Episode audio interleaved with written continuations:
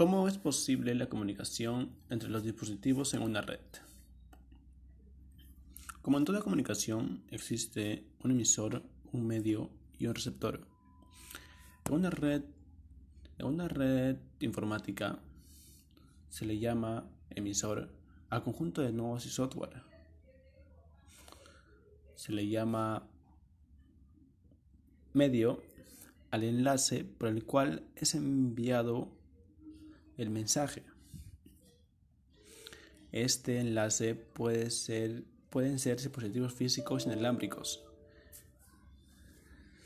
Estos, estos dispositivos físicos inalámbricos envían y reciben impulsos electrónicos o ondas electromagnéticas o cualquier otro tipo de medio por el cual se, pueden, se puede transportar el mensaje.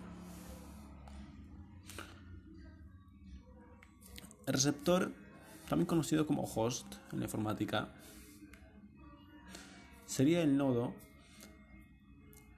el cual recibe, recibe los datos que han, que han sido enviados por el emisor a través del medio.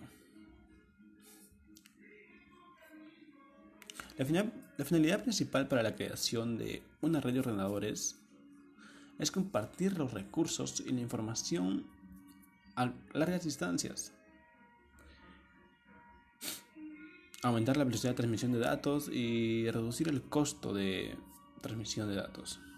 Un ejemplo de esto es el Internet, el cual es una red inmensa de millones de ordenadores ubicados en distintos puntos del planeta que van interconectados para compartir información y recursos.